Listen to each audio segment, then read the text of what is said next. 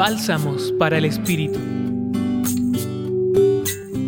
Ya hemos abordado algunas curaciones en el Evangelio de Marcos, pero la que hoy encontramos en el capítulo 2, versículos del 1 al 12, tiene unas particularidades. En primer lugar, tenemos a cuatro personas que llevan a un paralítico. Probablemente puedan ser amigos o familiares. Es una duda que el evangelista nos deja.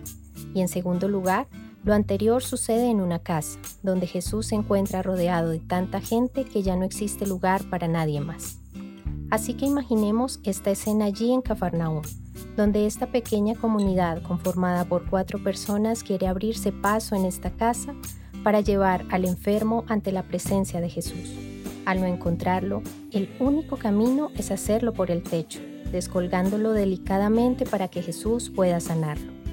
Cuando Jesús ve esta situación e intuye, por lo que nos dice el texto, la fe que tenían, dice a este enfermo, a quien llama hijo, que sus pecados son perdonados. Pero esto también hizo que otra pequeña comunidad reaccionara, los escribas y fariseos que estaban presentes.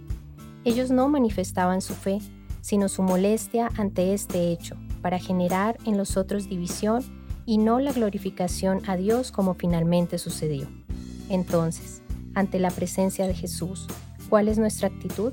¿Generar crítica y controversia? ¿O manifestar la gloria de Dios cuando el actuar de Jesús se hace presente?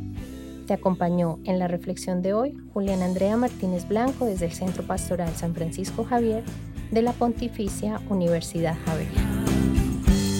Escucha los bálsamos cada día entrando a la página web del Centro Pastoral y a javerianaestereo.com.